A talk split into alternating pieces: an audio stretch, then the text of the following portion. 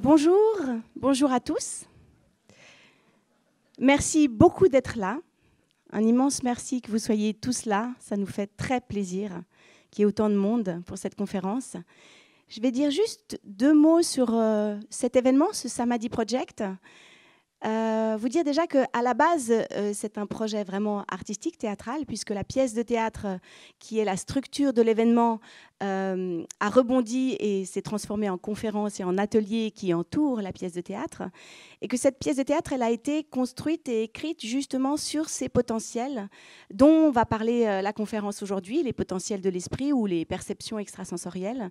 Et que l'idée, c'était vraiment de permettre aux gens non seulement d'appréhender ces questions avec des gens qui réfléchissent, qui font des recherches sur ces questions, des recherches depuis des années, comme les personnes qui sont là ce soir, mais également par le biais du théâtre, puisque ça permet de lâcher euh, la tête, de poser sa tête à l'entrée de la salle et de juste interagir au niveau du cœur et des, sensations sur les mêmes sujets.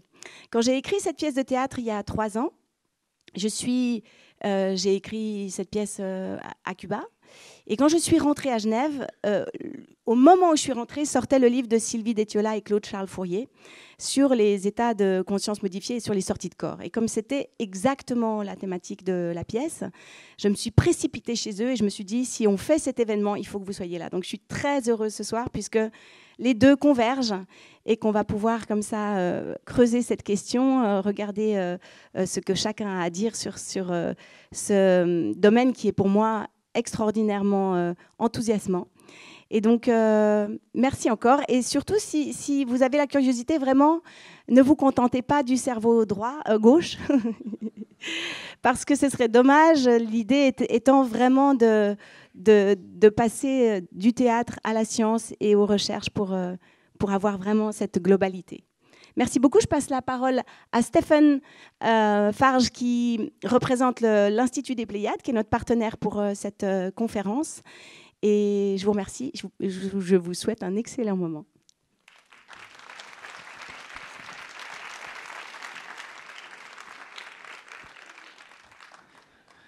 Alors bonjour à tous. Merci aussi d'être ici. Merci Sarah. Juste un petit mot sur la genèse du projet. Donc, on est l'Institut des Pléiades. on crée des événements sur l'éveil des consciences depuis 2016. Et en fait, quand on a entendu parler du projet ambitieux de Sarah, on s'est tout de suite dit qu'il fallait qu'on qu saute dans le wagon.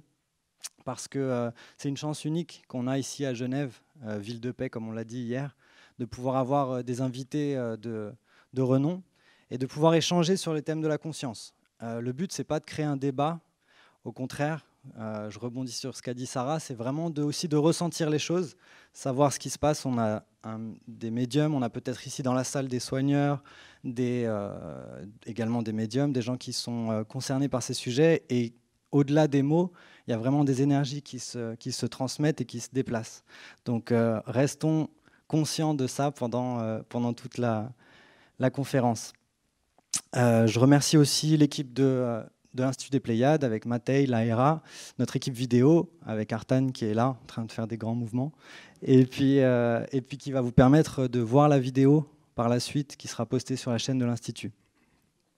Alors sans plus attendre, je vais inviter euh, sous un tonnerre d'applaudissements nos, nos, intervenants, Sylvie Détiola, Claude Charles Fourier, Denise Kikou-Gillian et Jean-Dominique Michel.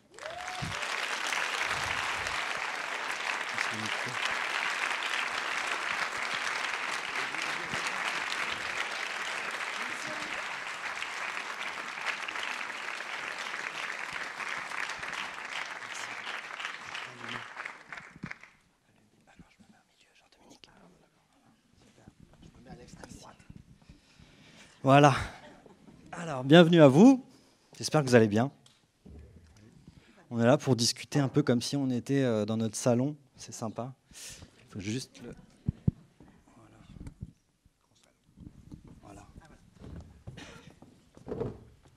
Et voilà, vous avez retrouvé la parole. Super. Alors, je vais faire une petite présentation rapide si possible. C'est pas toujours évident de faire une présentation rapide, mais euh, c'est parti. On commence par Sylvie Détiola, qui est docteur en biologie moléculaire et fondatrice et présidente de l'Institut suisse des sciences noétiques.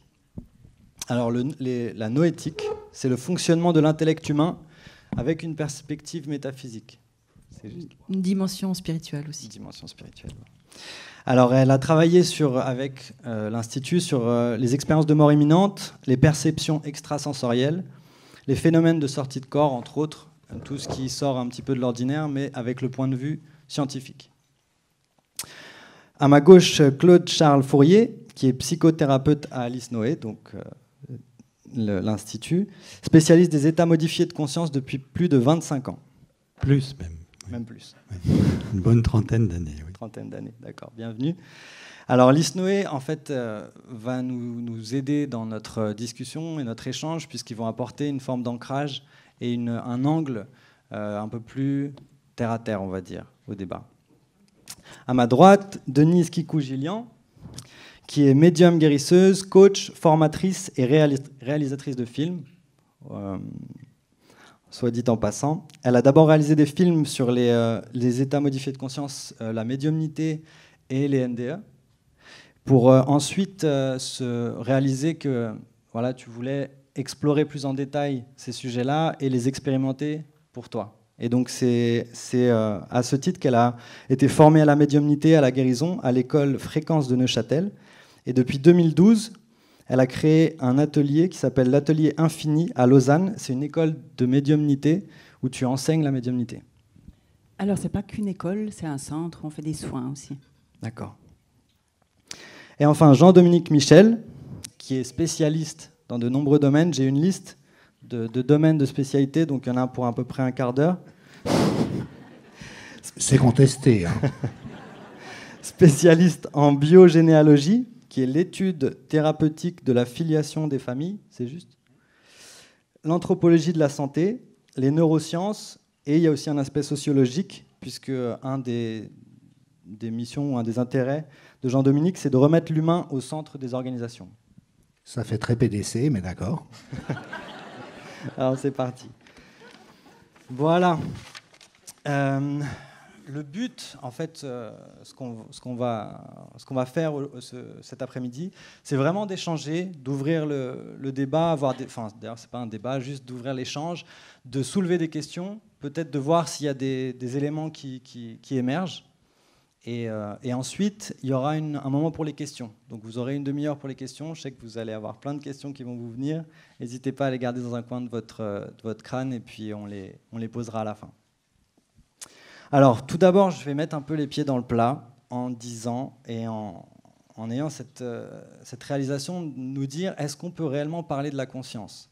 C'est quelque chose qui est tellement subjectif, qui, euh, est lié au, monde subtil. Est-ce que vraiment le, pouvoir des mots est suffisant pour qu'on puisse échanger là-dessus?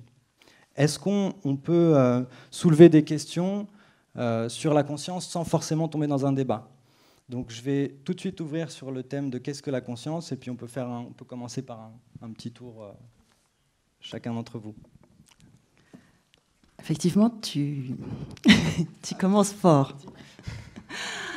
Euh, alors effectivement, la, conscience, c'est un terme maintenant qui est devenu euh, extrêmement complexe. Dès qu'on en parle, il faut être très prudent parce qu'il y a autant de définitions à peu près que, de spécialités ou d'angles d'approche. Donc je peux parler un petit peu de, nous, euh, surtout de notre approche à Isnoé. Euh, nous, on a voulu s'intéresser à la conscience en se disant justement c'est très difficile de savoir de quoi on parle, qu'est-ce que c'est? Euh, on a voulu l'aborder en passant par les états modifiés de conscience, et notamment ce qu'on appelle dits non, non ordinaires, donc ceux qui sont un petit peu spectaculaires, qui sont un peu, un peu plus rares. Mais les états modifiés de conscience, il y en a toute une ribambelle. Et en fait, euh, plus on creusait, plus on se rendait compte que finalement, on est constamment dans un état modifié de conscience.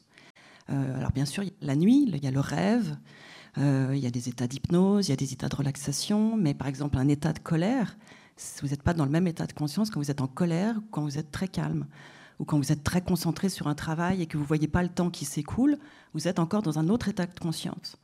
Donc on s'est rendu compte finalement c'était plus difficile de dire quand on était dans un état de conscience qui n'était pas modifié que dans un état de conscience modifié. Et finalement, nous, c'est ça qui nous intéresse, c'est qu'est-ce que, qu'est-ce que cette conscience qui n'est pas modifiée?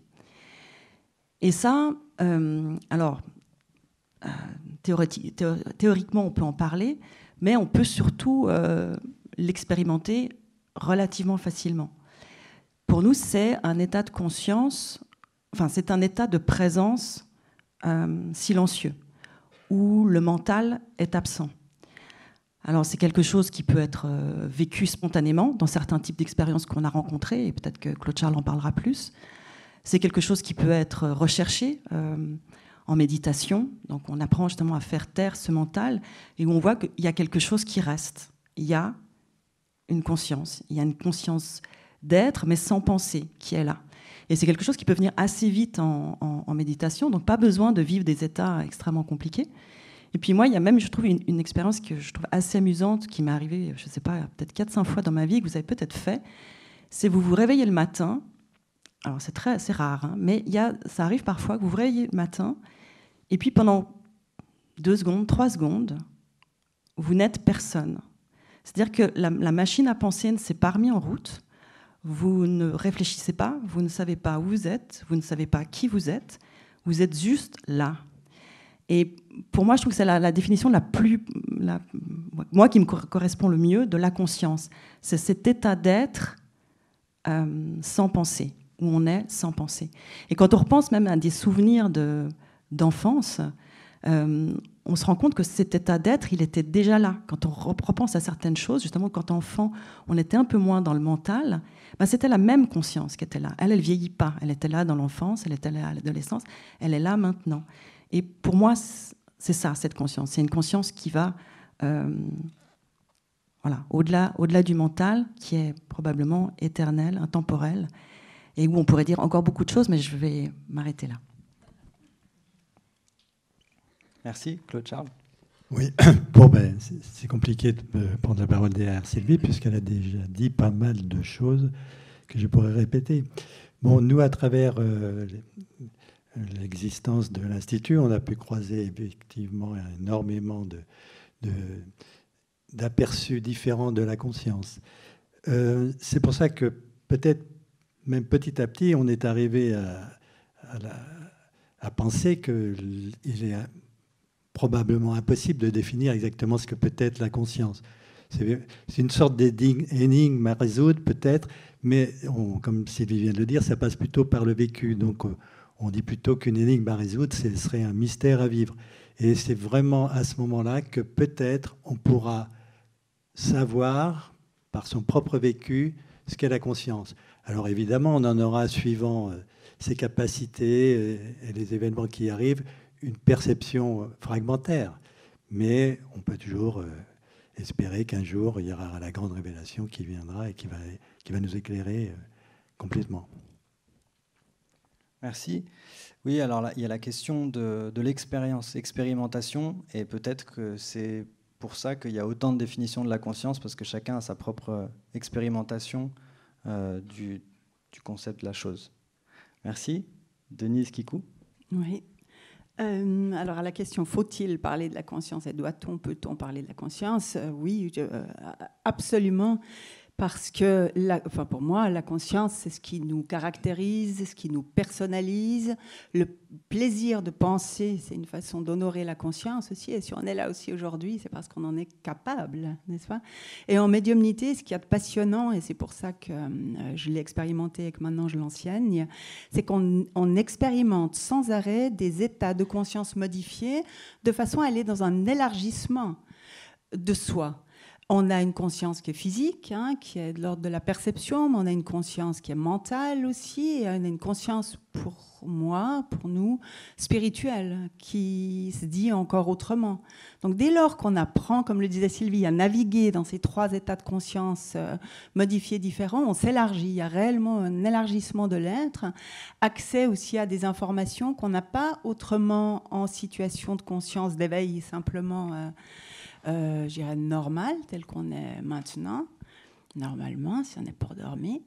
Et euh, dans ces états de conscience modifiée, cet accès à une autre forme d'information et de sensation nous élargit. Et du coup, on peut espérer, euh, à travers cet élargissement, eh ben, un surcroît d'amour, un surcroît de, ouais, de conscience euh, qui va dans le bon sens, je dirais, dans le sens écologique, solidaire, etc. Et le maître mot que j'associe à conscience, c'est l'amour. J'allais demander, est-ce qu'on peut parler de conscience sans parler d'amour Et puis de connexion aussi? Alors la connexion, c'est un une résultante euh, pour nous les médiums euh, d'un état de conscience modifié. Ou de plusieurs même états de conscience modifiés. Parce que dans ces états de conscience modifiés, il y a l'accès à la transe, il y a l'accès à ce qu'on nomme la guidance, mais il y a aussi l'accès à une sorte de sagesse intérieure. D'accord? Et c'est indissociable de l'amour, parce que la médiumnité, c'est donc être canal hein, entre, entre deux mondes, pour ceux pour qui ne sont pas familiers de ça. Et on ne peut pas pratiquer la médiumnité si nous ne sommes pas dans une énergie euh, de bienveillance, de compassion et d'amour. Ça ne marche tout simplement pas. Donc c'est indissociable, oui. C'est comme si notre fréquence... Je ne suis pas tout à fait d'accord parce qu'on a deux mots wagons, le mot conscience et le mot amour. Et donc ça dépend de, de la connexion qu'on met entre les deux mots. Parce que moi j'ai rencontré souvent des gens qui, vivaient des états de conscience très affirmés, et le mot amour n'était pas dans leur langage. C'est d'autres mots qu'on peut employer, mais qui, évidemment, quand on raisonne dans un, état certain état de conscience, on va mettre le mot amour dessus. Mais c'est pareil, ça dépend aussi de quelle, on va dire, de quelle profondeur de perception de la conscience on est dans, dans cet état il y a plein d'états de conscience modifiés. Euh, moi, je parlais que de médiumnité, on est d'accord, n'est-ce pas? Oui, le mot amour, encore un autre grand, grand thème. Est-ce qu'on peut vraiment, dans, à l'heure actuelle, avec notre, notre physique, réussir à, ressentir euh, ce que c'est que cette, euh, peut-être cet être ou qu'est-ce que c'est? On n'en sait rien. merci. Jean-Dominique? Oui. La conscience, d'un point de vue scientifique, c'est ce qu'on considère la question dure aujourd'hui. C'est-à-dire qu'on ne sait pas si on sera en mesure de la percer et d'acquérir une compréhension qui fasse sens, ou si elle nous échappera à tout jamais comme les mathématiques échappent aux chimpanzés. Les chimpanzés sont capables de faire des opérations arithmétiques de base, ça va additionner certains nombres euh, relativement modiques, mais la mathématique n'est pas une discipline possible pour eux étant donné euh, euh, leur, état, leur, euh, leur, être. Et il est bien possible qu'en ce qui nous concerne, la conscience soit la limite de ce que nous sommes capables d'appréhender. Et je, trouve l'amorce de cette discussion extrêmement intéressante parce qu'elle nous met d'emblée dans cette évidence que nous sommes dans un malentendu. Et précisément parce que du fait de qui nous sommes, les mots complexes n'ont pas la même signification pour deux personnes, ils ne peuvent pas avoir la même signification. Un mot concret, oui. Chaise, on aura tous a priori le même concept qui nous viendra à l'esprit. Mais amour, Dieu, conscience, état modifié de conscience, non. Ça sera irréductiblement singulier, avec cette contradiction ou cette complémentarité que d'un côté c'est un peu désespérant. Ça veut dire qu'on parle jamais des mêmes choses. Et que si on veut même avoir une discussion, c'est important que chacun fasse l'effort d'essayer de préciser tant bien que mal ce que ça veut dire pour lui. Et puis en même temps, cette richesse consubstantielle à l'expérience humaine, et qui au fond est très libératrice quelque part, qui est que, sauf à entrer dans un abus d'autorité, il est totalement déraisonnable de la part de qui que ce soit de prétendre que sa définition est meilleure que celle de qui que ce soit d'autre, vu qu'elle est uniquement le fruit de son expérience et de son histoire. Donc voilà un peu ce qu'on peut dire. Par ailleurs, euh, il y a déjà là tout un vocabulaire qui m'intéresse énormément et qui m'intrigue. Sylvie a commencé par dire, au fond, pour moi, la conscience, c'est être inconscient. Je me réveille, je ne sais pas qui je suis, je ne sais pas où je suis, j'ai pas ce rappel de ce qui fait ma conscience ordinaire, et ça, pour moi, c'est la conscience. Mais c'est un vide. Si je me réveille et je ne suis pas qui je suis, euh, pour moi, ça s'apparente à une forme d'inconscience, mais pourquoi pas? Ça m'intéresse. Et puis très vite, on voit éternité, amour, canal, guidance, ok, qui sont des, définitions qui existent dans certaines portions de notre société, mais qui évidemment relèvent de l'ordre de la croyance. Donc en tout cas, un point de départ, mais c'est peut-être adéquat, c'est que ce serait un mélange d'inconscience et de croyance, donc on n'est pas sorti de l'auberge. Exactement. Euh, je, voudrais, quand même que je, rebondisse. Euh, là-dessus, c'est tout sauf de l'inconscience. Sinon, c'est un état où on est un peu vaseux et c'est une conscience qui est extrêmement exacerbée. C'est la même conscience qu'on peut retrouver dans certains états modifiés, euh, les NDE ou, ou en même méditation. Je ne sais pas si Jean-Dominique, euh, tu fais de la méditation, mais en méditation, tu n'es pas inconscient. Par contre, tu n'as pas de pensée. Et par moments, tu ne sais absolument plus qui tu es, où tu es, mais c'est une conscience qui est extrêmement euh, exacerbée, je dirais. C'est tout le contraire de l'inconscience. Pour moi, on est beaucoup plus inconscient quand on est perdu dans ses pensées, qu'on est ballotté entre le passé, le présent, qu'on on, pense à ce qu'on a fait la veille, à ce qu'on doit faire après, et qu'on ne sait plus qui on est, et qu'on n'est plus du tout présent au monde. Peut-être ce que j'aurais dit, c'est c'est un état de conscience et de présence au monde, à son environnement, voilà, sans qu'il passe par justement une identification à la personne. Pour moi, il y a l'individualité, l'ego, la personnalité, et la conscience, c'est deux choses différentes. On peut être conscient. Il y a une maladie notamment euh, qui a été euh, étudiée par un, neurophysiologiste, je crois, ou en tout cas un neuroscientifique, qui s'appelle Dominique Laplagne, où c'est des gens qui, s'ils ne sont pas stimulés, ne bougent plus, s'arrêtent de penser. C'est un peu comme des ordinateurs qui se mettent dans un état de veille. Et puis dès qu'on les stimule, dès qu'on euh, interagit avec eux, ça repart. Puis il leur a demandé mais vous êtes où vous êtes justement vous êtes inconscient, vous êtes en train de dormir? Il dit non, je suis là, je suis pleinement là, mais il y a, a, rien, c'est vide. Et ça rejoint justement ces expériences euh, qu'on peut euh, rencontrer dans, dans, la méditation. Donc pour moi, voilà, l'identité, tout ce qui nous définit en tant qu'être humain et le phénomène de la conscience, c'est deux choses complètement différentes. Je voulais juste euh, rebondir sur ce que disait euh, Jean-Dominique, parce que je trouve ça très intéressant, sur euh, les mathématiques et les chimpanzés. Est-ce que, en tant qu'être humain, on a les, capacités intrinsèques de lire ce programme? C'est un peu comme si on, fonctionnait sous, MS-DOS et puis qu'on nous demandait de, lancer un programme Windows.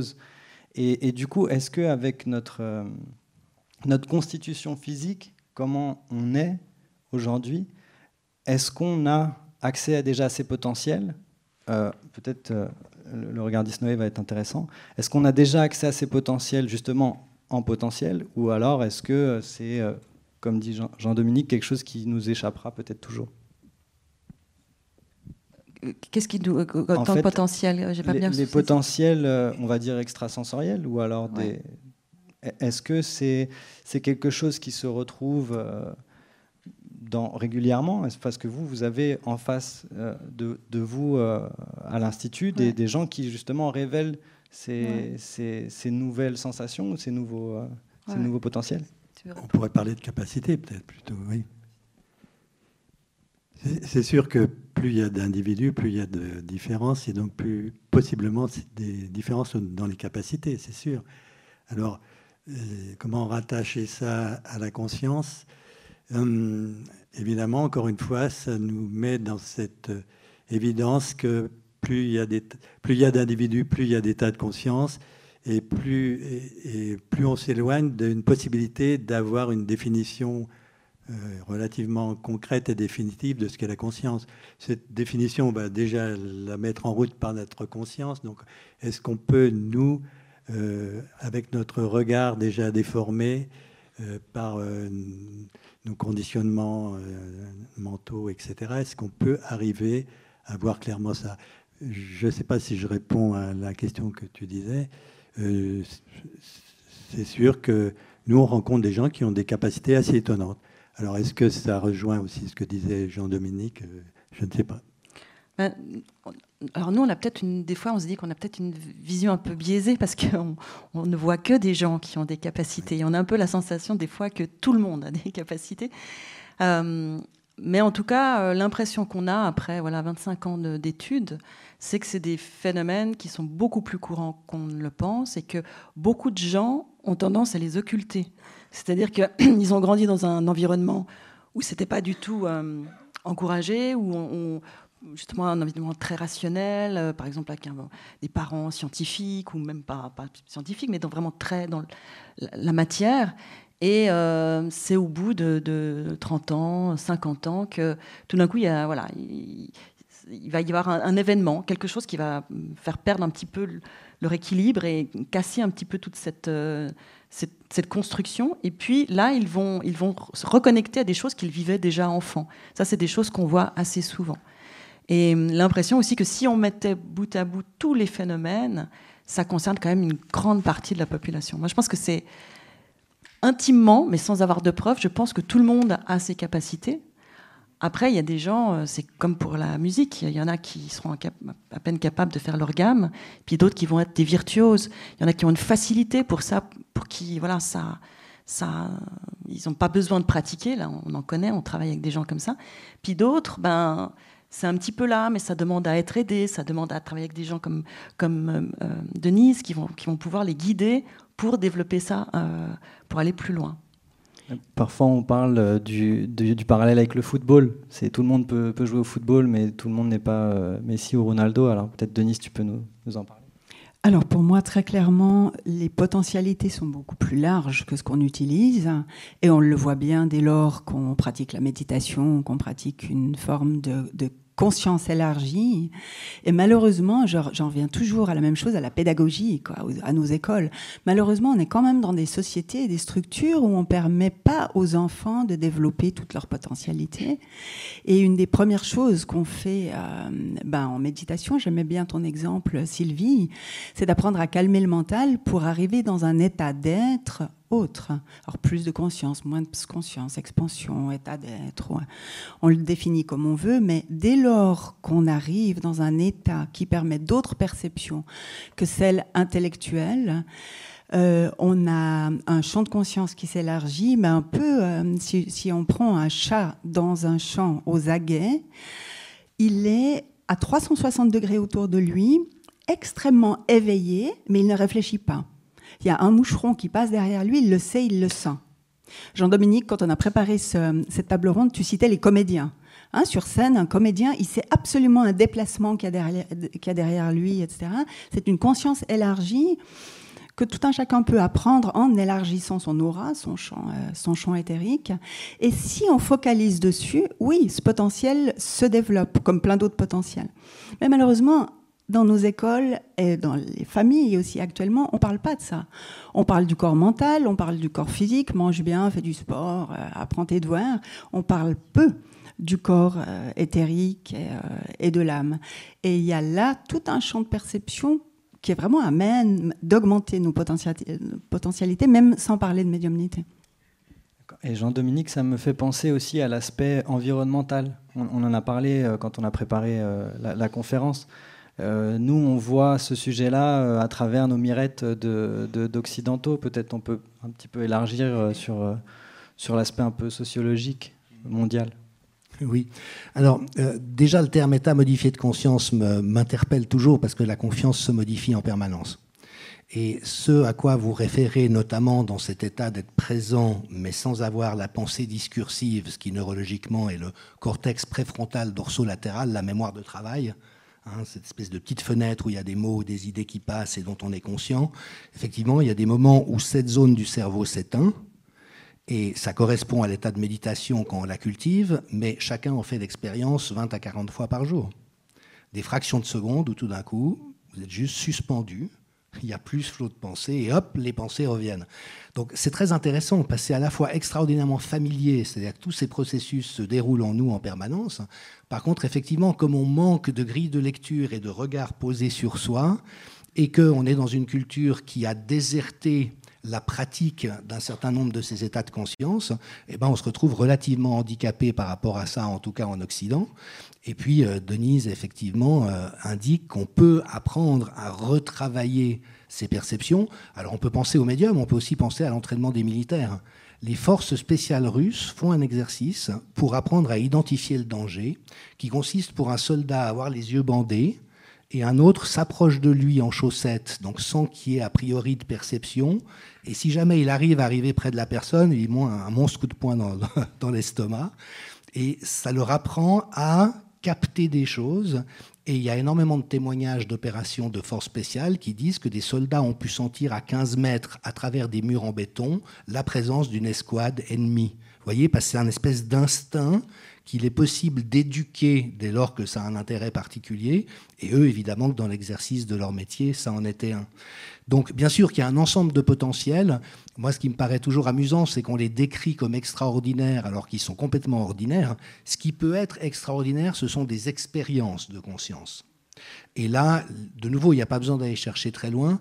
Euh, on a en, en, neurosciences un concept qui est extrêmement amusant parce qu'il est très corrélé avec notre expérience concrète. C'est celui qu'on appelle des aha moments ces moments où tout d'un coup, il y, a il y, a quelque chose qui s'éclaire à l'intérieur de nous, et une situation qui nous a posé problème pendant très longtemps sans qu'on arrive à, à, trouver une solution ou quelque chose, d'un coup, ah mais ouais, c'est ça. Vous voyez, tout d'un coup, il y a quelque chose qui s'allume. Et quand on étudie ces événements, hein, ces états de conscience transformationnels, ce qui est intéressant, c'est qu'ils ne se produisent jamais pendant qu'on est en train de penser au problème en question. Et en fait, quand on défocalise, et quand notre conscience de travail s'éteint, en fait, l'activité du cerveau, c'est contre-intuitif, mais augmente, il devient plus actif. Nous, on a l'impression d'être actif quand on est concentré sur quelque chose, mais en fait, c'est quand on se déconcentre que le cerveau s'allume et se met à partager de l'information de manière infraconsciente entre différentes zones du cerveau. Et là, nous pouvons avoir accès à une sagesse qui, pour le dire comme ça, est plus grande que celle de notre rationalité, qui, elle, de toute manière, ne va puiser que dans le connu. Donc pour avoir du nouveau, on est obligé de défocaliser. Et là, en l'occurrence, c'est une proposition intéressante des neurosciences, c'est qu'en apprenant à décrocher régulièrement entre la conscience de travail et les états de conscience euh, où cette zone s'éteint, eh ben, ça favorise l'émergence de, de, cette possibilité. Donc je dirais que notre cerveau et notre être sont infiniment plus grands que ce que nous en savons. Et puis qu'après, effectivement, il y a des pratiques ou des expériences qui viennent changer notre regard là-dessus. Après, euh, effectivement, les mots et le vocabulaire qui sont utilisés ici pour décrire ça sont complètement occidentaux. Et c'est là où, en ce qui me concerne, j'ai une petite réserve. C'est-à-dire que c'est une forme. Et une forme, ça permet à la fois de prendre appui et donc de cheminer vers quelque chose, mais c'est à risque aussi d'être enfermant, parce que très vite, on a l'impression d'avoir des concepts, mais qui peuvent, là encore, hein, Françoise Dolto disait que toute théorie est avant tout un mécanisme de défense contre l'angoisse. Ça se voit beaucoup chez les scientifiques, euh, mais pas que. Et puis moi, ma crainte, c'est qu'on recrée des corpus de théorie là où finalement la réalité nous échappe tout le temps, in fine. Donc c'est important de pouvoir baliser des réalités qui sont un chemin, euh, mais sans entrer dans quelque chose qui serait trop définitif ou dogmatique ou enfermant comme définition. Je crois que c'est un petit peu notre point de vue à, à tous d'ailleurs, d'essayer de ne pas s'enfermer dans une explication euh, quelle qu'elle soit, mais rester le plus ouvert possible par rapport à ces phénomènes, être dans, l'accueil, dans l'observation et, et, justement se méfier de, de toute explication, quelle qu'elle soit, ou, ou, théorie. Je pense qu'on se retrouve un petit peu tous sur ce point-là. Oui, ça me fait penser un peu aux expériences aussi. On, parfois, on peut euh, ressentir les choses et tout de suite, dans la seconde, il y, a notre, il y, a notre, mental qui va chercher à expliquer mais pourquoi il s'est passé ça, quelle est la réalité? Et puis c'est comme si voilà, il y avait ce, ce, ce, beau mouvement euh, très, très naturel, très à l'essence des choses, et tout de suite derrière, on essaye de, de, le mettre dans une case, de le compartimenter. On essaye tout de suite de le rattacher à du connu, puisque évidemment, comme c'est de l'inconnu, ça fait peur, donc il faut tout de suite entrer dans la rassurance et, et, mettre du connu dessus. Mais par rapport à ce que disait Denise, je ne sais pas si tu connais cette école euh, en Inde, où il y en a plusieurs dans le monde maintenant, mais où justement on apprend euh, aux enfants. Ils ont, ils ont des cours normaux, mais à côté de ça, on leur apprend à développer leur, euh, leur perception extrasensorielle sous forme de jeu. On leur apprend notamment à lire euh, les yeux fermés.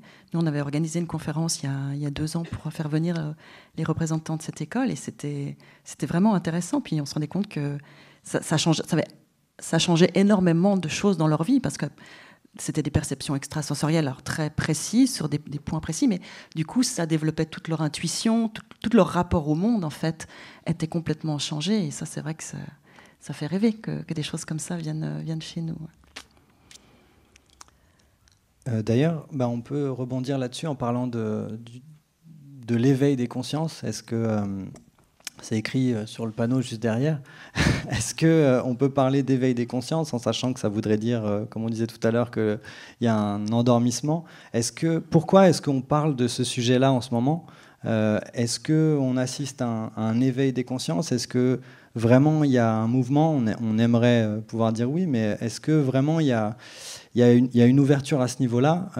Il y a beaucoup de textes qui relatent le fait qu'on rentre dans une nouvelle ère, on parle de, l'ère du verso, on parle d'un nouvel âge, etc. Est-ce que euh, vous, dans, votre quotidien, dans, vos métiers, est-ce que vous, ressentez quelque chose qui se rapprocherait de ça?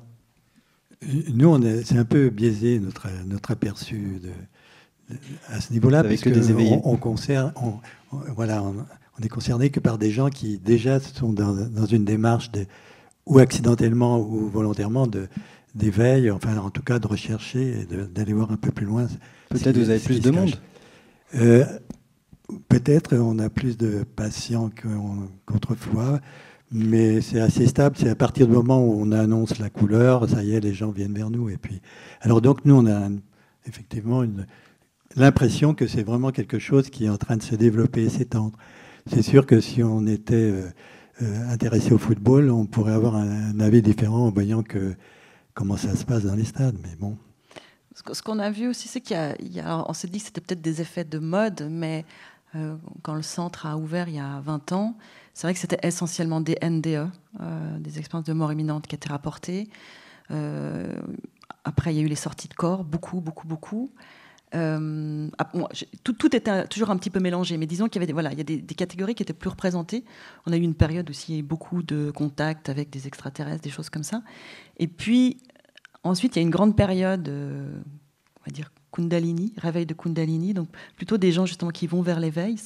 On a l'impression qu'il y en a eu plus, mais est-ce que de nouveau c'est parce qu'on en parle plus, donc les gens sont plus conscients ou font des recherches sur Internet, nous trouvent plus facilement? C'est très difficile sur une courte période comme ça de se dire si si c'est représentatif ou pas. Mais ce qu'on peut voir, c'est qu'il y a, des, des effets comme ça de une catégorie qui est plus représentée, et puis depuis quelques années, c'est plutôt des des gens qui vivent des, connexions avec d'autres plans de, la réalité. en, fait, ça mériterait d'avoir une étude sociologique faite à fond, en prenant vraiment des, de, plein de gens lambda et voir, en, leur posant une dizaine de questions bien typiques, voir si effectivement ils, ont une compréhension de ça ou, si ça leur passe loin au-dessus. Oui, alors, euh, l'observation que moi j'ai pu faire par rapport au film qu'on a fait ensemble avec Sylvie il y a 20 ans hein, sur les expériences de mort imminente et puis euh, Médium d'un monde à l'autre en 2012, c'est que euh, dans les euh, débats qui accompagnaient le film, etc., il fallait expliquer les choses. On expliquait la médiumnité, on expliquait les ND, on expliquait beaucoup, beaucoup, beaucoup, on repartait de la base. Et aujourd'hui, il n'y a plus tellement besoin d'expliquer. Hein, on verra après les questions, mais il y a un niveau de conscience quand même de ces phénomènes extraordinaires ou paranormaux très différents, en tout cas ici en, Occident, en Suisse. Et puis en termes très concrets, euh, quantifiables, des euh, cours de médiumnité, d'école de médiumnité, de yoga, euh, de méditation, etc., il y a une très nette augmentation. Maintenant, moi, je ne ferai pas forcément le parallèle entre médiumnité, etc., et éveil de conscience. Hein, dans, la question, là, je trouve que c'est un peu biaisé parce que qu'est-ce que l'éveil de conscience? Je pense qu'on vit une époque géniale et formidable parce qu'on est dans une métaconscience. On comprend des choses grâce aux neurosciences, on expérimente des choses. Ici, en plus, on est dans un luxe extraordinaire. On a le temps de méditer, on. Euh, a, le temps d'être dans cette métaconscience d'observation, d'expérimentation sur soi. Donc oui, il y a une augmentation, mais est-ce que vraiment ça va vers un éveil de conscience? Quand on regarde l'écologie, bah, non, pas encore assez en tout cas. Oui, et puis, euh, est-ce qu'il suffit de faire du yoga pour dire qu'on a un éveil des consciences Oui, dans, le monde entier, c'est extrêmement polymorphe. Hein. On peut voir que dans certains cas, euh, les religions ont un impact vraiment plutôt négatif sur la possibilité que les adhérents euh, deviennent plus présents à la conscience. Mais oui, je ne veux pas citer de, nom de, de religion, mais enfin, on les a facilement en tête. Jean-Dominique? Oui, moi je me pose aussi la question un peu différemment à cause de mon statut d'anthropologue, où finalement l'être humain est un projet évolutif et c'est la seule créature qu'on connaisse qui a la capacité de faire évoluer sa neurologie à la vitesse qu'on connaît.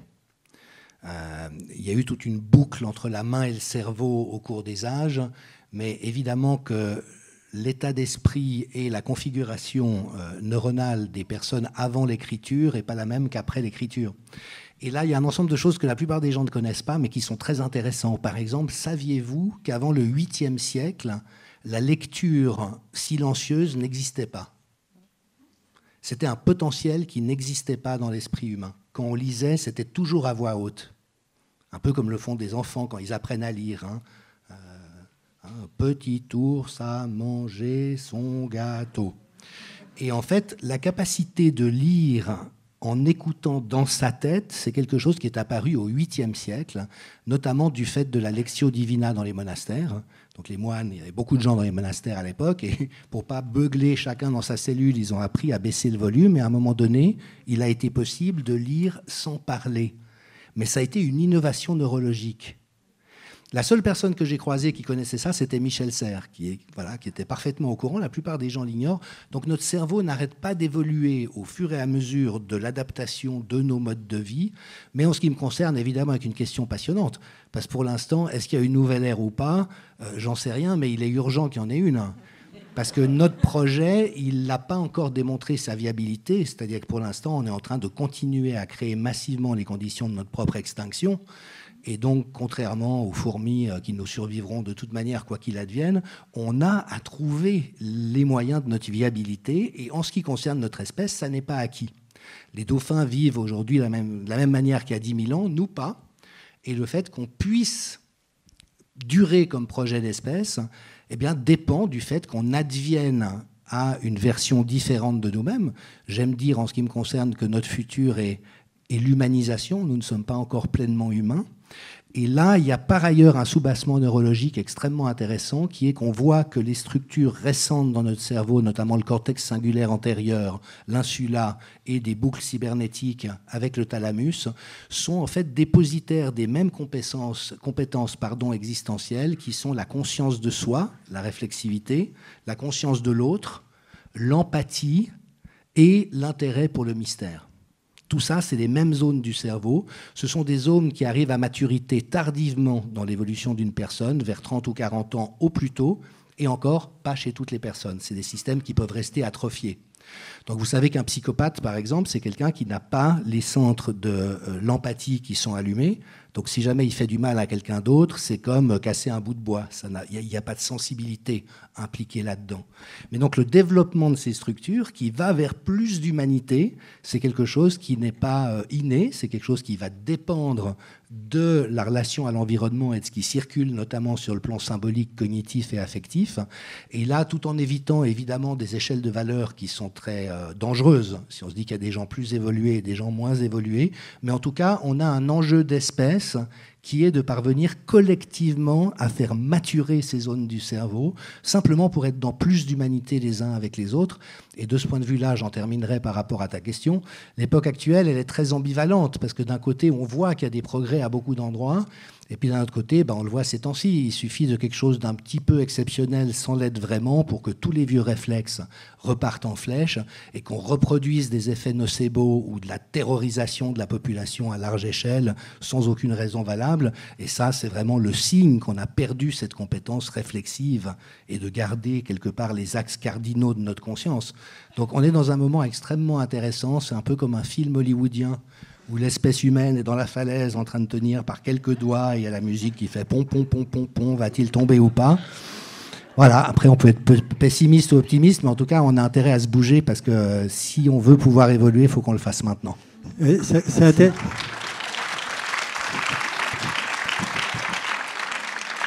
C'est intéressant ce que tu viens de dire parce que ça met en question la place de la conscience par rapport au cerveau si tant est qu'elle est aussi dans le cerveau. Parce que nous, on a rencontré des cas assez étonnants.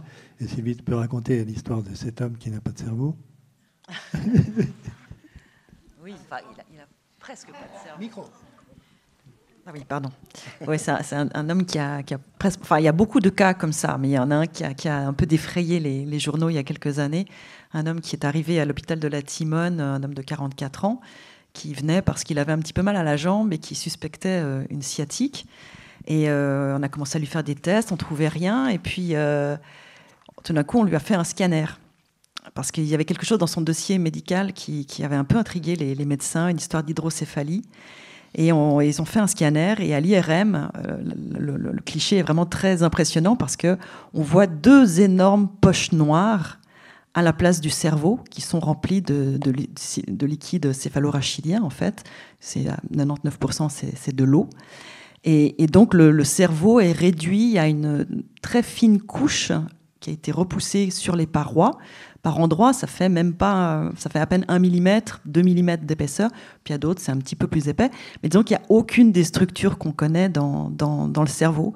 Et cet homme, donc de 44 ans, euh, marié, avait deux enfants, euh, fonctionnaire, vivait une vie euh, totalement normale et on lui a fait passer un, un QI, il avait un QI de 75, c'est pas, c'est plutôt quand même assez bas, mais il n'était pas du tout retardé sur le plan, plan mental. Donc ça montre, bah, ça revient à ce que disait aussi Jean-Dominique avant, c'est que voilà, il y a beaucoup, beaucoup, beaucoup de mystères. Effectivement, le cerveau était quand même présent, mais euh, pas du tout sous la forme qu'on connaît. Oui, il y a la, plasticité neuronale, mais quand même, ça soulève euh, beaucoup de questions.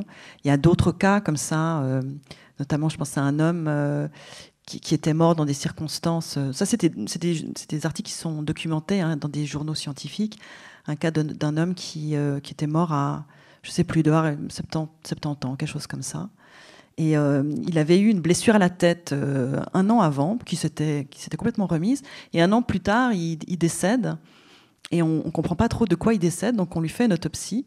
Et là, on se rend compte qu'en fait, il y a une infection. L'infection avait gagné le cerveau. Et son cerveau était une espèce de bouillie. Il n'y avait plus rien de, reconnaissable, plus aucune structure reconnaissable. Et pourtant, cet homme avait une vie absolument normale. Personne n'avait euh, n'avait remarqué ce qu'il avait. Après, on peut, on peut citer encore les cas de ce qu'on appelle la, la, lucidité terminale.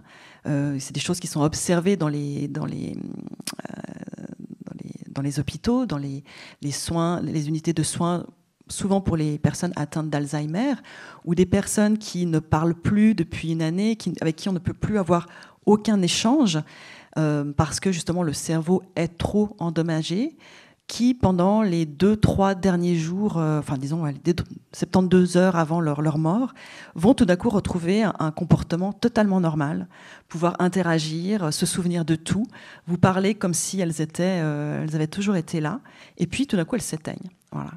Donc ça montre que voilà, on repart sur ce rapport entre la conscience et le cerveau qui actuellement est présenté comme quelque chose de tout à fait euh, clair. Le cerveau produit la conscience, mais qui, est quelque chose qui n'a jamais été démontré formellement. C'est un postulat de travail qui est devenu un, un dogme indéboulable, mais il y a plein d'anomalies maintenant. Il y a notamment, alors après, il y a toutes les expériences en lien avec les expériences de mort imminente ou tout ce qui peut se, produire au moment de la mort. Qui, c'est aussi des petits grains de sable, des anomalies qui commencent à indiquer que ce rapport entre le cerveau et la, conscience, il n'est pas aussi clair que, qu'on le pensait et qui, qui commence à dessiner des pistes de recherche qui sont de plus en plus suivies.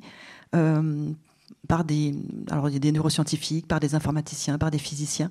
Ça commence à bouger et une nouvelle voie en fait de, d'études et d'approche de la conscience euh, complètement différente est en train de, de voir le jour. On peut voir d'ailleurs euh, certaines expériences ont été faites avec des personnes qui sont malades et ont la maladie d'Alzheimer ou une personne sensible à côté, un peu médium, peut-être tu connais toi Denise, euh, peut entrer en communication avec la conscience de l'individu.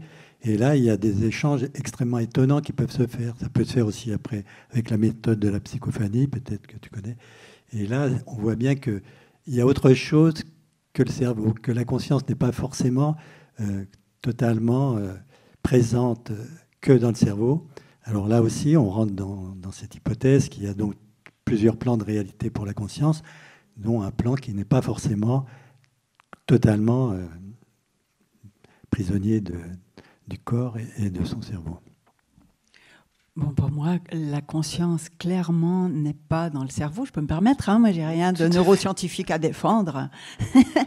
et euh, il y a quand même suffisamment maintenant de, témoignages d'ND, de, de sorties de corps, de médiumnité, etc., qui, pour moi, démontrent que la conscience, elle est associée à ce qu'on peut appeler l'âme.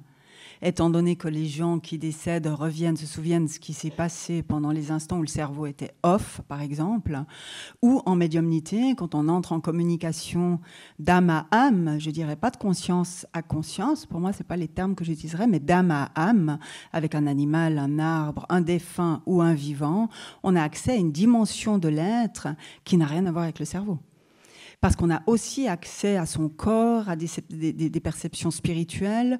Il y a quand même aussi de plus en plus maintenant de témoignages d'enfants euh, qui se souviennent, c'est même une spécialité maintenant de certains psy aux États-Unis et au Canada, qui se souviennent lorsqu'ils euh, sont petits de leur ancienne adresse et qui disent euh, non papa maman vous n'êtes pas mes parents, moi je suis enfant de et qui cite une adresse, etc. Et il y a maintenant une spécialité qui s'est faite chez certains psys d'aller aider ces enfants euh, à éclaircir le mystère. Hein. Et parfois, bah, il peut être prouvé que l'enfant a raison. Donc pour moi, la conscience, elle est vraiment liée à, l'âme, mais c'est l'âme qui va survivre à notre euh, mort physique et, le cerveau va s'éteindre avec. Alors justement, Denise, ça, m'amène sur une question. On parle d'âme, on parle d'amour, on parle de spiritualité. Est-ce que, euh, au milieu de, ces échanges sur la conscience, est-ce qu'on peut euh, dire qu'il y a des concepts, des choses qui, qui deviennent universelles, qui se dégagent? Euh, On dit parfois que les mystiques se retrouvent quand les religieux se, bagarrent et que parfois, quand on a des des échanges avec, euh, avec des gens qui s'intéressent à ces sujets-là. On part du principe que l'âme est immortelle, qu'elle est là pour évoluer, qu'il y a des, des, échanges qui sont de cause à effet, que dans certaines cultures on appelle le karma, euh, qu'il y a une, une, source voilà, qui nous lie tous, tous ces, tous ces grands concepts euh, spirituels. Je voulais savoir si on pouvait parler d'une forme d'universalité euh, peut-être on peut commencer par, euh, par euh, l'Institut, puisque eh, je voulais savoir s'il y avait des, des expériences qui se, qui se recoupaient dans les témoignages. Bah, tu veux y aller en premier? Oui, oui, on peut parler tous les deux, puisqu'on fait tous les deux la même chose. Mais c'est vrai qu'il y a beaucoup de choses qui se recoupent dans les témoignages. Et on arrive même à faire certaines catégories suivant les expériences. Mais en même temps, chaque expérience est et en même temps différentes des autres. Chacun a, l'expérience qu'il mérite, on pourrait dire. Et c'est là où on voit, où on peut voir justement la présence, la, quantité de conscience qui se passe dans l'expérience dans même. Ouais, pour, pour euh, compléter ce que dit Claude Charles, c'est vrai que nous, ce qu'on voit, c'est qu'il n'y a pas deux expériences identiques. C'est vrai que ça, c'est assez merveilleux. C'est pour ça qu'on ne se lasse pas après 25 euh, ans où on recueille des, témoignages. C'est que, voilà, elle, va toujours refléter ce qu'est la personne, euh, son vécu, ses, conditionnements, sa culture, plein, plein de choses. Euh, donc à ce moment-là, c'est difficile. Alors oui, on peut dire il y a des traits, voilà, il y a des, étapes qu'on retrouve, par exemple dans les expériences de mort imminente, où il y a, certaines choses qu'on peut retrouver. Mais c'est vrai que après, il y a toujours ce problème du vocabulaire, comment les gens en parlent. Et puis, ils sont influencés, ils sont dans une société où on en parle d'une certaine façon. Donc, on se rend bien compte que là aussi, c'est difficile de faire la part des choses. Est-ce que c'est vraiment ce qu'ils ont vécu ou est-ce qu'ils sont euh, aussi imprégnés par une espèce d'inconscient collectif? Donc, pour nous, il y a une seule catégorie d'expérience, euh, et on en, parlait l'autre jour, où, euh, où là, on a l'impression que on touche à quelque chose d'assez universel et on retombe sur cette notion de conscience euh, dont je parlais au début, c'est quand on arrive à des expériences qu'on appelle plutôt transcendantales, qui, qui peuvent être l'aboutissement d'une expérience de mort imminente, mais pas toujours, hein. souvent c'est pas le cas, mais parfois l'expérience de mort imminente peut arriver à ça, ça peut arriver à la suite d'un réveil de Kundalini, ça peut arriver complètement spontanément, sans, sans, sans, préavis, on va dire, et c'est un état justement où là, de, de, de, conscience... Euh, de conscience universelle. On pourrait dire que c'est l'éveil au sens euh, oriental du terme. Une conscience non altérée. Une conscience non altérée. Mais là où, justement les gens sont incapables quasiment de le décrire parce que euh, leur, propre personne n'était plus là. Ils se fondent dans une conscience plus vaste, dans, la, conscience universelle, on va dire. Et à ce moment-là, ils n'existent plus vraiment en tant qu'individus. Donc, ils en, ont, ils, en ont, ils en ont le parfum sans en avoir vraiment le souvenir. Puis curieusement, quand ils en parlent, on sent qu'ils parlent de la même chose. Ça éveille quelque chose de, similaire. Mais certains vont en parler avec la musique, certains vont en parler avec des dessins. L'art, à ce moment-là, peut être d'un autre, autre recours. Euh, mais voilà, c'est peut-être le seul endroit où on a l'impression qu'on touche à cette universalité. Et là, je voudrais juste compléter ce que disait Denise, parce que finalement, on est assez proche de la, vision de Denise. Nous, c'est vrai qu'on bon, on part toujours du point de vue scientifique actuel, et actuellement, d'un point de vue scientifique, on est obligé de dire qu'on n'a pas de preuve d'une conscience universelle, et que finalement, le cerveau agirait, alors je vais vraiment schématiser, mais, parce qu'on ne veut pas entrer dans des, modèles trop compliqués, mais disons que le, cerveau fonctionnerait un peu comme un récepteur radio pour quelque chose qui serait beaucoup plus, ou un filtre en fait, qui nous limiterait la, quantité de conscience et d'informations qu'il qui y aurait partout. Et euh, j'ai perdu le fil de ce que je voulais dire. Donc voilà, euh, nous on est, très proche de ce modèle et tous les témoignages, enfin après toutes ces années de travail, c'est vrai que ça va de plus en plus là-dedans. Et c'est là où je dis qu'il y a de plus en plus de scientifiques qui commencent à prendre le problème dans le sens inverse et se dire mais si on avait fait fausse route, est-ce qu'on n'est pas à côté de la plaque? Est-ce que c'est pas, ce n'est pas la matière qui a créé la conscience, mais la conscience qui a créé la matière? Et ça, c'est un, renversement de, perspective. C'est révolutionnaire. ça va être si ça et moi je pense qu'on est déjà dans ce changement de paradigme. C'est quelque chose qui va avoir un impact énorme sur notre société. Est-ce que tu disais tout à l'heure sur euh, les expériences qui se retrouvent? Ça me fait penser aussi à la fameuse goutte d'eau dans l'océan. Et en fait, euh, peut-être on aurait chacun en nous euh, l'ensemble de l'océan. C'est des expériences d'universalité comme ça, qui sont de l'ordre du, monade ou de l'esprit. Enfin, chacun a ses mots de lien avec le tout. On peut faire une, autre, une, autre, métaphore qui est assez parlante. C'est-à-dire que si on considère que notre conscience, notre propre conscience, on pourrait dire, c'est comme elle est délimitée par notre, notre mental quelque part. Et si, euh, si on peut dire, par exemple, comme comparé avec un ballon de baudruche, si on, si on perce la baudruche, cette conscience relative se mêle à l'air global, à la conscience globale. Donc l'expérience, euh, si on pouvait un peu expliquer ce type d'expérience, c'est-à-dire c'est qu'à un moment donné, toute la personnalité de l'individu cède, disparaît, et ça lui permet à ce moment-là, ça permet à la conscience de se révéler dans son entièreté. J'aurais envie de dire quelque chose par rapport à la question de l'universalité euh, de ce que j'ai observé. C'est euh, il n'y a que le silence face au sacré qui soit complètement universel pour moi. Quand quand on parle à quelqu'un qui a expérimenté cet état de conscience élargi, ce sentiment de fusion avec l'unité, c'est indicible. On n'a pas les mots pour le raconter. Et quand on voit ça dans les yeux de quelqu'un qui cherche les mots et qui, euh, voilà, et qui tourne en rond, là, on sait qu'on touche à une universalité, mais qui est plus un état d'être qui est de l'ordre du, tout sacré. Et dans toutes les voies initiatiques, les religions, etc., on a euh, euh, des initiations qui s'accompagnent d'exigences de silence. On a des conseils qui disent, ben voilà, tu as vécu cette expérience ou reçu cette guérison pendant 21 jours, n'en parle pas de façon à faire descendre dans une conscience mentale ou du corps cette chose qui est indicible et qui est sacrée. Et ça, oui, c'est universel. Mmh. Pour le reste, je pense que c'est très culturel, très lié à ça, son éducation.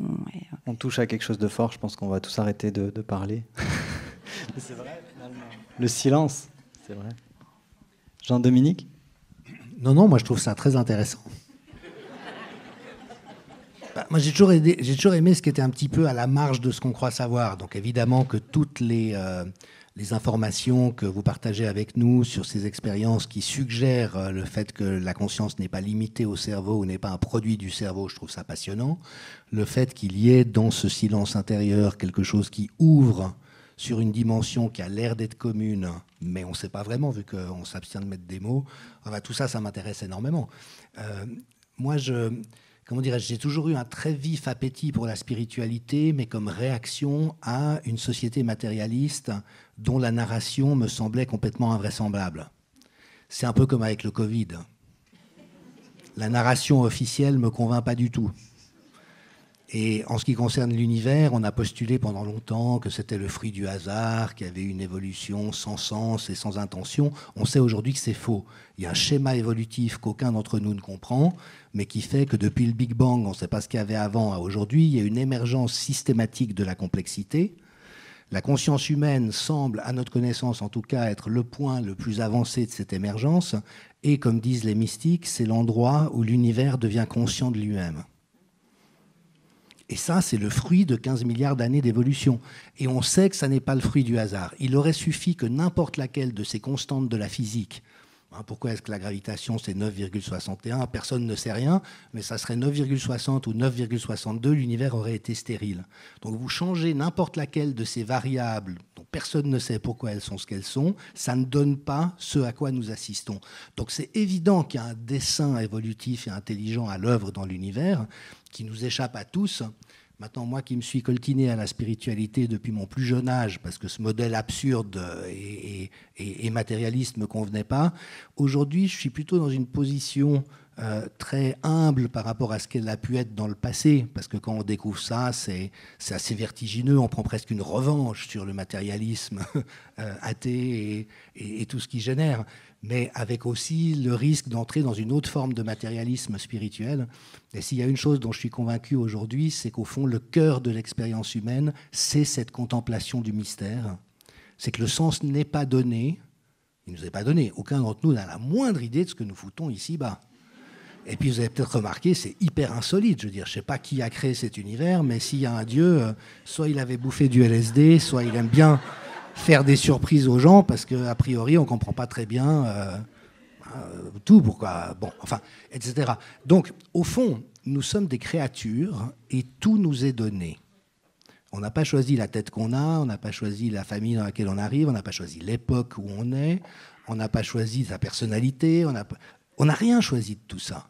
Mais on se retrouve avec, dans un monde qui est complètement incompréhensible, et beaucoup de philosophes ont insisté sur le côté scandaleux Hein, c'est vraiment un mauvais plan, sans même aller jusqu'à Woody Allen qui dit qu'avant même que vous ayez fait quoi que ce soit de mal, vous êtes condamné à mort.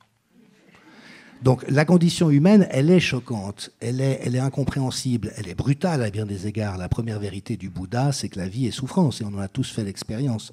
Donc pour moi, aujourd'hui, à ce stade de, ma vie et, à l'âge que j'ai, la question est moins de trouver des réponses que d'habiter cette condition incompréhensible et mystérieuse en essayant de continuer à grandir en compassion envers moi-même et envers les autres, ce qui, in fine, me semble intuitivement être quand même le sens du projet évolutif. Voilà, donc ça, c'est où j'en suis aujourd'hui de mes convictions, ayant eu des expériences extraordinaires qui ont été fondatrices, hein, mais je préfère voilà, rester dans ce euh, côté très dubitatif, mais au sens presque métaphysique du terme, parce que c'est celui qui, moi, me nourrit le plus. Alors que si j'essaye d'imaginer que j'ai trouvé des réponses satisfaisantes en cours de route, déjà, je ne crois pas que ça serait très crédible, mais ça obérerait plutôt mon ouverture sur le mystère, mais tout en étant passionné par les gens qui mènent des recherches pour nous faire savoir des choses dont on n'entend pas parler quand on est juste dans la conscience ordinaire. Merci. Denise, je t'ai vu faire un petit mouvement de tête quand euh, Jean-Dominique parlait du fait qu'on n'avait rien choisi, que c'était c'était pas nous, qu'on n'avait rien demandé. J'ai cru que ça s'était pas vu. Attends, je, je, suis ici et maintenant, Denis. Ok, ben on peut avoir euh, une autre, euh, ouais, une autre approche. Moi, je crois que au contraire, euh, je crois en la réincarnation et je crois au contraire que notre âme, dans un projet évolutif, où là où je rejoins Jean-Dominique Michel, c'est que le grand projet nous échappe peut-être, mais euh, le petit projet euh, de nos existences, je pense qu'il est dans une évolution en quête d'une amélioration de notre aptitude à aimer et à honorer le vivant et que on choisit où on s'incarne et, le projet d'existence. Je ne crois pas en un destin qui serait ficelé, je ne crois pas que tout est prédéfini et qu'on aurait prédéfini les choses, mais je crois que l'âme, et là je rejoins bah, les anthroposophes euh, qui m'ont pas mal inspiré, Rudolf Steiner, je crois que l'âme, avant de s'incarner, a un projet et que ce projet tend aussi bien à venir donner des choses au monde. On parlait de, de, talent euh, tout à l'heure, d'un certain nombre de talents. On vient nourrir le monde d'une certaine façon, on vient apprendre des choses. Et on apprend des choses dans la dualité, c'est vrai, dans une expérience qui est difficile, qui est souffrance. Là, je te rejoins aussi. Euh, Jean-Dominique, mais euh, c'est pas tout à fait innocent et on n'est pas victime de quelque chose qui nous échapperait complètement. On est co-créateur, on est partie prenante, on est euh, co-responsable de ce projet évolutif qui certes nous échappe, euh, mais euh, je ne veux pas me départir de ce sens des responsabilités et de cette conviction profonde qu'on est co-créateur. Et euh, le moindre qu'on puisse faire, c'est de prendre en charge au quotidien sa responsabilité d'être. Et euh, même si on ne va pas jusqu'à se dire j'ai choisi ce plan d'incarnation et je suis responsable des parents que j'ai choisis, même s'ils étaient euh, épouvantables et maltraitants, et même si j'ai choisi d'atterrir en Syrie plutôt qu'en Suisse, on peut prendre la responsabilité à chaque seconde de choisir la lumière et d'être dans quelque chose qui soit ouais, de l'ordre du respect du vivant, sachant que même si on n'y comprend rien et qu'on ne peut que mettre genou à terre devant ce grand projet euh, mystérieux, on se doit au moins d'honorer le vivant. Puis je reviens toujours avec l'écologie. Il y a une urgence, mais une urgence méga urgente à, euh, ouais, à s'incliner et puis surtout à nourrir le monde de belles choses. Et j'aime ouais, me dire que non, on a choisi et que du coup on est responsable aussi un peu. Il faut dire que nous, à l'intérieur de l'Institut,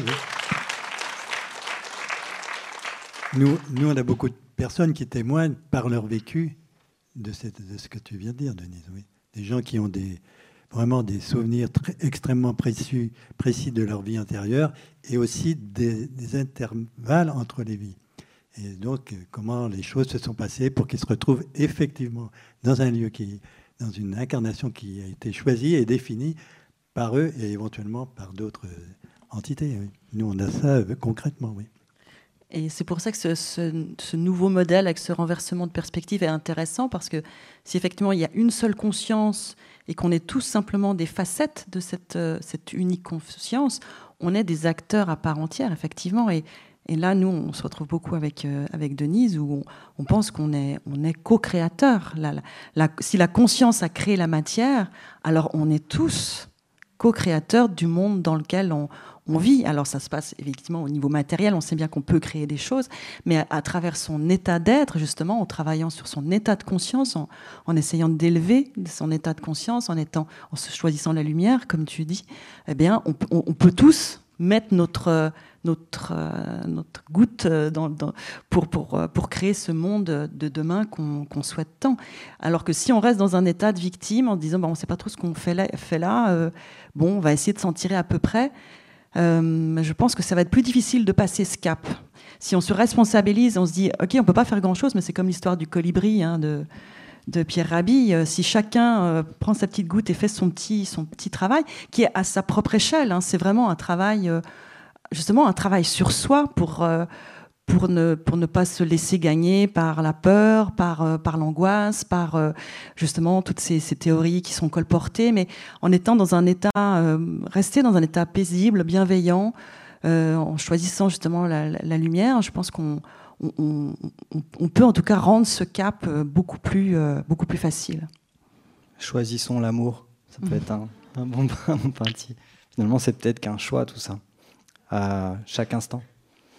Euh, moi, il y a un mot qui m'a fait tilt, c'est euh, la dualité, parce que ça me renvoie à l'image euh, de Jean-Dominique qui disait qu'on était tous accrochés en haut de la falaise.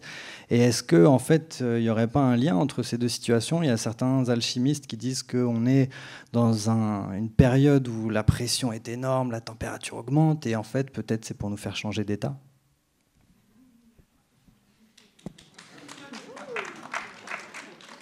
État de conscience, bien sûr. Bon, ça, j'en sais rien, mais la dualité, je peux en parler un petit peu. euh, donc toujours dans ce plan d'incarnation, hein, euh, on viendrait sur Terre, et j'aime bien cette théorie, expérimenter la dualité, l'ombre et la lumière, le oui et le non. Et c'est en ça que la Terre, elle est intéressante et extrêmement précieuse. C'est que c'est vrai que la condition humaine est difficile, on est, je crois, tous, pour la plupart, en tout cas à certaines périodes de nos vies, en souffrance, mais on est aussi dans cette possibilité extraordinaire de choix permanents, tout le temps, tout le temps, tout le temps, on a des choix à faire. Euh, et dans ces choix, ben, c'est souvent des choix duels. oui, non, ombre, lumière, j'aime, j'aime moins. voilà. Il y a toujours des oppositions, ça nous, ça, nous, ça nous définit en quelque sorte. Et en ça, la Terre, elle est, elle est vraiment précieuse et c'est vrai que des informations reçues en médiumnité, il y a une urgence à la sauver aussi parce qu'elle permet ces terrains d'expérimentation qu'on n'a peut-être pas ailleurs dans l'univers. Alors là, je m'incline et je ne peux pas aller plus loin parce qu'il y a cette part de mystère qui est à, honorer. Maintenant, je ne suis pas adepte de ces théories euh, de l'éveil collectif de conscience maintenant ou d'un processus alchimique, de je sais pas quoi, qui, euh, qui ferait qu'on est euh, tous au même moment dans une même énergie. de nouveau, comme un peu victime de quelque chose qui nous dépasserait. Non, moi, je pense qu'on est vraiment co-créateur et qu'on vit la résultante de notre inconscience. Alors, on, va essayer de vous donner un exemple de ce que c'est de pas être d'accord dans la cordialité, la compassion et l'empathie. Parce que, euh, et, je connais bien ce que vous exprimez là, je l'ai pratiqué pendant un certain temps, ça, fait du sens par rapport à un ensemble d'intuitions qu'on peut avoir. On a tous la nostalgie des étoiles. On a tous au cœur de nous quelque chose qui nous dit que cette réalité n'est pas le mot ultime. Euh, voilà. Mais euh, j'ai, par différentes expériences, euh, été convaincu à un moment donné, votre posture m'apparaît très contraphobique. La vérité, c'est qu'on est tous terrifiés d'être sur cette terre. Hein. Euh, on choisit, euh, la plupart du temps, on est tellement conditionné par tellement de choses qu'on choisit au fond pas beaucoup. Il semble que quand on prend une décision, désolé pour les neurosciences, notre cerveau va dans cette direction 8 secondes avant qu'on en soit conscient. C'est d'ailleurs une question euh, importante en criminologie, hein, notamment au passage à l'acte de criminel, parce qu'au moment où l'acte se produit, il y a déjà tout un chemin qui a été lancé neurologiquement, et donc se pose la question du libre arbitre par rapport à ça. Donc moi je le vois un peu autrement, c'est que je crois que la condition humaine est un désastre pour chacun d'entre nous, que c'est terrifiant, que c'est incompréhensible, que c'est brutalisant. Et moi, l'expérience que j'ai faite, c'est que tant que j'ai cherché à lutter contre ce désastre, je n'ai fait que m'épuiser et le renforcer, et qu'il y a un moment où c'est au contraire, en se laissant complètement labourer par ça, en capitulant de tout, je suis co-créateur, je suis le divin, je suis l'océan. Euh, moi, s'il y a une chose que je sais au sujet de Dieu, c'est que c'est pas moi et tant mieux. Qui m'habite ou que je sois en lien avec lui, pourquoi pas, ça me va bien, parce que j'ai plutôt une image positive de ce que ça pourrait être. Mais donc, voyez ce que je veux dire, toute cette espèce de, moi, je trouve que c'est encore du matérialisme spirituel et qu'il y a toujours le risque d'essayer de se conforter par rapport au désastre, alors que la vérité première est le désastre. Et euh, aussi une expérience intéressante que, qu'on peut observer, c'est que quand on vit un vrai désastre, euh, il y a quelque chose de potentiellement libérateur dans cette expérience. Euh, je relis euh, ces temps-ci l'archipel du Goulag de Solzhenitsyn et il raconte les conditions dans lesquelles ils étaient transférés dans des wagons à bestiaux en recevant du hareng. Et puis après, ils ne recevaient pas d'eau pour pas que les, euh, que les prisonniers soient susceptibles d'avoir besoin de faire pipi. Et donc, ils crevaient de soif pendant des heures et des heures avant d'enfin pouvoir avoir un verre d'eau. Et il raconte qu'à un moment donné, en escorte, il passe par une gare où il entend les gens qui se plaignent parce que le petit a eu des mauvais résultats à l'école, parce que le type n'a pas eu la, promotion qu'il rêvait. Et puis d'un coup, il se dit, mais c'est quoi cette humanité? Mais aussi dans le fait de se dire, l'extrême de violence et de brutalité auquel j'ai été confronté m'a forcé à aller trouver un ancrage que j'aurais jamais trouvé autrement.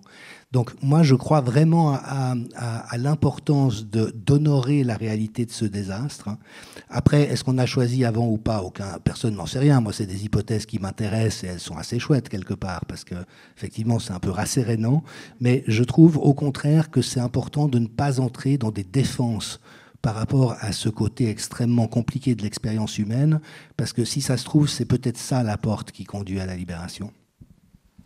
Ce à quoi je résiste persiste, on dit. Mais encore une fois, ça démontre le fait que la prise de conscience, elle est individuelle. Et que pour arriver à, la faire euh, évoluer, il y a, a peut-être un chemin à, parcourir plutôt que de rester euh, dans, une sorte d'attitude de, contemplation, mine de rien aussi, en disant oh, ben, c'est comme ça aller voir derrière, quoi. Peut-être. Parce que finalement, c'est peut-être pas si différent ta, ta position.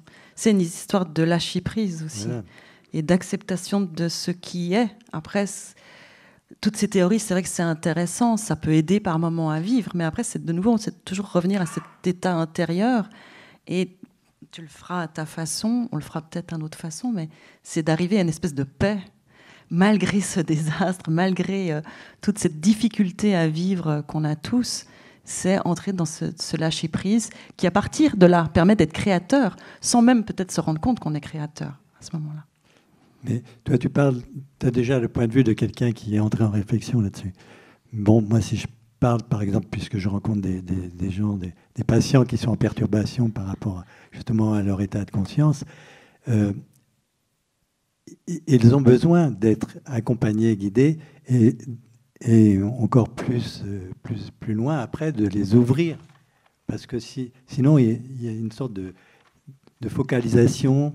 Alors c'est vrai, c'est les guider vers du lâcher-prise, mais il faut vraiment explorer tout ce qui se passe à l'intérieur de la personne pour pouvoir l'aider. C'est pas juste euh, euh, lui dire ouais, tout est comme ça, euh, tu verras, ça va s'arranger. Elle est. non, mais euh, on cherche tous à faire bonne figure. Alors que, comme le rappelait le psychanalyste Jacques Lacan, qu'est-ce que c'est cafouilleux une vie humaine? On est en permanence dans la maladresse, l'incertitude, et puis on essaie tous voilà, d'avoir bonne figure par rapport à ça. Et moi, je trouve que ce point de, de descente, mais qui est au cœur des traditions spirituelles, qui consiste à ne pas vouloir se faire plus grand. Vous vous souvenez, dans, l'Évangile, c'est con, hein, on ne lit pas l'Évangile et surtout pas les prêtres. Hein. Euh, il y, a une phrase remarquable qui dit euh, Ne permettez à personne de dire je suis votre père ou je suis votre seigneur, il n'y a qu'un seul père et il n'y a qu'un seul seigneur. Bon, abbé, ça vient de Abba, ça veut dire père, pape et pop, ça veut dire père, et puis à un évêque, on lui dit monseigneur. Bon, ils, ils ont lu ce qui est écrit ou pas? Donc, on est en permanence en train d'essayer d'avoir bonne figure, puis de se grandir, puis de mettre en avant. Et moi, je trouve extrêmement intéressant, au contraire, cette posture qui va dans l'inverse. En thérapie, on le sait bien, beaucoup de gens de qualité ont le désavantage de beaucoup culpabiliser, et souvent à tort et à travers. Alors c'est un problème. Alors ils viennent en thérapie, ils disent ah, j'aimerais bien moins culpabiliser.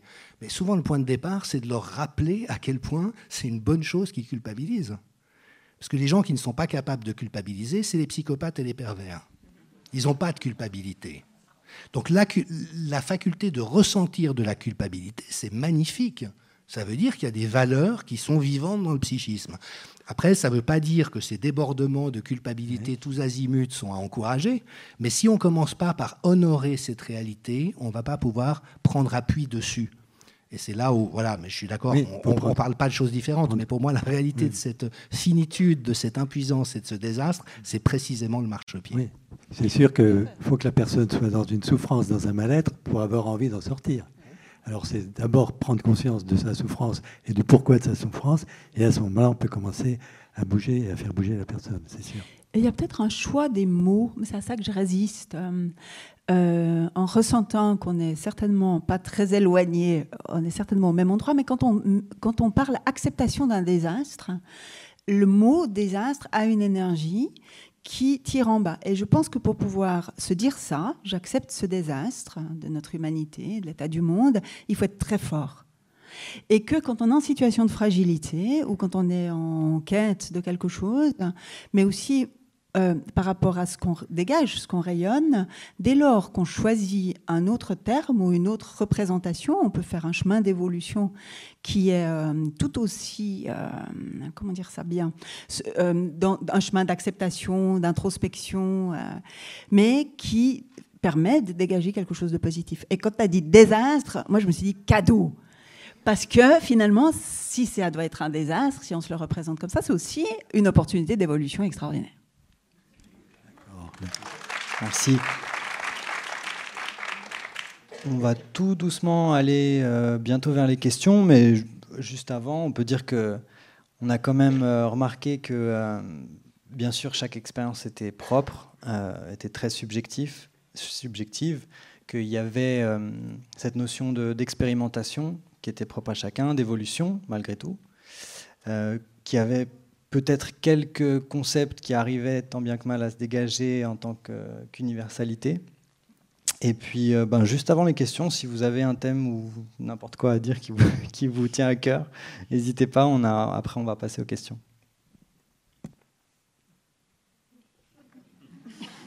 Ils ont tout dit déjà. Non. On, se préserve pour les questions. On est dans un état de conscience modifié. Ça marche. Bah écoutez, je pense qu'il va y avoir beaucoup de questions, donc ça tombe bien, c'est bien qu'on garde un petit peu euh, de, temps pour ça. Alors je vais vous demander vraiment d'être très concis, s'il vous plaît. Je sais que ça peut être l'opportunité de raconter toutes ces expériences modifiées de conscience, propres, mais s'il vous plaît, vraiment essayez de rester concis, de poser une question claire, de parler très fort parce que malheureusement vous n'avez pas de micro, et puis euh, d'essayer de, de qu'on vous entende tout simplement. Nous, on a le droit de déblatérer, vous pas. Non, ou sinon vous pouvez tous venir, on est inclusif. Vous voyez que c'est un désastre. Mais c'est juste qu'il va nous falloir 3-4 jours euh, pour, euh, pour la fin de la conférence.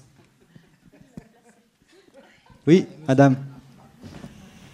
Oui, alors moi j'avais une question sur euh, l'évolution humaine, justement, et je, remarque, mais je ne suis pas la seule, que les, les, enfants qui ont 20 ans aujourd'hui, ou qui sont adolescents, ou qui, qui viennent de naître, ou qui sont, voilà, sont différents, en fait, de, nous et j'essaye de.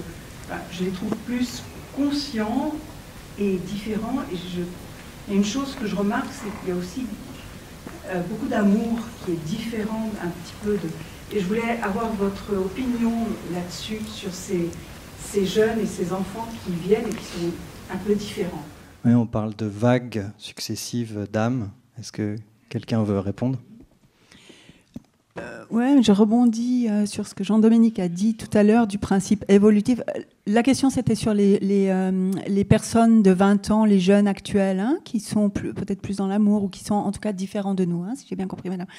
Alors, moi, ça me renvoie à ce grand principe d'évolution, hein, qui est le propre de l'humain. J'aime bien, moi, Rupert Sheldrake, qui parle des champs morphogénétiques plus on pose une intention, plus on pose un geste, plus on pose une pensée dans l'univers, plus il sera facile pour les suivants de la poser, de l'émettre, de s'y couler en quelque sorte. Euh, ça peut être une des explications à ce champ évolutif. Et les jeunes actuellement, pour moi, sont juste formidables. Je les adore. J'ai deux enfants de 19 et 21 ans et toute leur clique de copains et copines à la maison parce que je trouve qu'ils sont extrêmement réveillés avec une conscience bah, justement écologique euh, assez euh, affûtée et que quand on les regarde derrière leur iPhone, on peut s'affliger, se dire ah, les écrans, etc. Mais en réalité, et euh, mon fils euh, s'est souvent battu avec moi quand je disais mais pose ton iPhone quand tu me parles. Et il me disait mais maman, je peux faire deux choses à la fois. Et nous, ça nous choque. Hein. Ils ont le casque, le iPhone, éventuellement un écran au loin, tout en se concentrant sur leurs études de droit. Et effectivement, je trouve qu'ils ont développé une hyper compétence d'être à plusieurs endroits à la fois. On a parlé de localisation de la conscience, hein, délocalisation de la conscience. Et euh, moi, j'ai l'impression qu'ils ont cette faculté de focaliser avec leur conscience à plusieurs endroits à la fois en même temps. Et que nous, enfin nous, ouais, je sais pas quel, enfin, on n'a pas tous le même âge dans la salle, mais on l'a moins. Ah, merci en tout cas, merci beaucoup pour votre présence. La conférence touche à sa fin et euh, merci aux invités.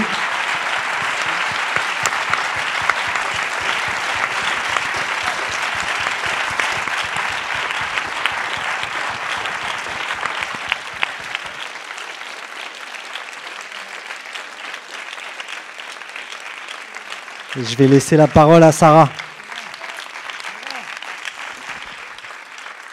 Oui, je trouve que c'était pour moi, en tout cas, je vous remercie infiniment parce que je trouve que c'était passionnant. Euh, oui, je suis très heureuse qu'on ait pu aborder comme ça. Euh, ça pourrait durer beaucoup plus longtemps. Pour moi, c'est sûr que on touche un tout petit peu du doigt toutes ces questions qui sont passionnantes. On a bien réfléchi. Je vous propose de passer à une autre étape. L'idée vraiment, c'était de pouvoir accueillir ces questions-là avec la réflexion, la philosophie, et ensuite, avant ou après, de vivre cela par une expérience sensorielle qui est le théâtre. Donc c'était vraiment la volonté, c'était de croiser ces deux choses. Donc il reste des places pour la pièce de théâtre ce soir à 17h. Mais les autres soirs aussi. C'est intéressant de faire la jonction entre les deux, puisque ça ne parle que de ça. C'est une pièce, à mon avis, philosophique sur ces questions-là, sur le sens de la vie, mais aussi sur l'invisible, notre lien au sacré, etc. Mais je voudrais, puisque c'est revenu plusieurs fois dans la discussion ce soir, vous euh, réinformer ou vous informer que le week-end prochain est vraiment dévolu à l'éducation. Donc on a la chance d'avoir André Stern, qui est le fils du grand pédagogue Arnaud Stern, qui se questionne depuis trois générations sur, enfin ils sont la troisième génération, les enfants d'Arnaud Stern sont les troisièmes de cette génération, qui font une expérience d'une autre forme d'éducation, puisqu'ils n'ont jamais été à l'école, et qu'Arnaud Stern sera avec nous, malheureusement, pas en direct parce que son papa de 96 ans est très sensible au Covid et qu'il a décidé de ne pas sortir de chez lui pendant encore environ six mois, donc ça va. C'est une des rares apparitions de d'André Stern, mais on a pu expérimenter, parce que moi j'étais très dubitative, on a pu expérimenter euh, de l'avoir ici sur scène, sur grand écran. On a fait un moment de discussion et ce sera formidable. Donc, s'il vous plaît, si ça vous intéresse, n'abandonnez pas l'idée de venir rencontrer euh, André Stern et Sophie Rabi, puisque tout le week-end prochain est dévolu à l'éducation, qui est évidemment au cœur de cette question de comment on fait avec nos enfants et en relation avec ces questions-là.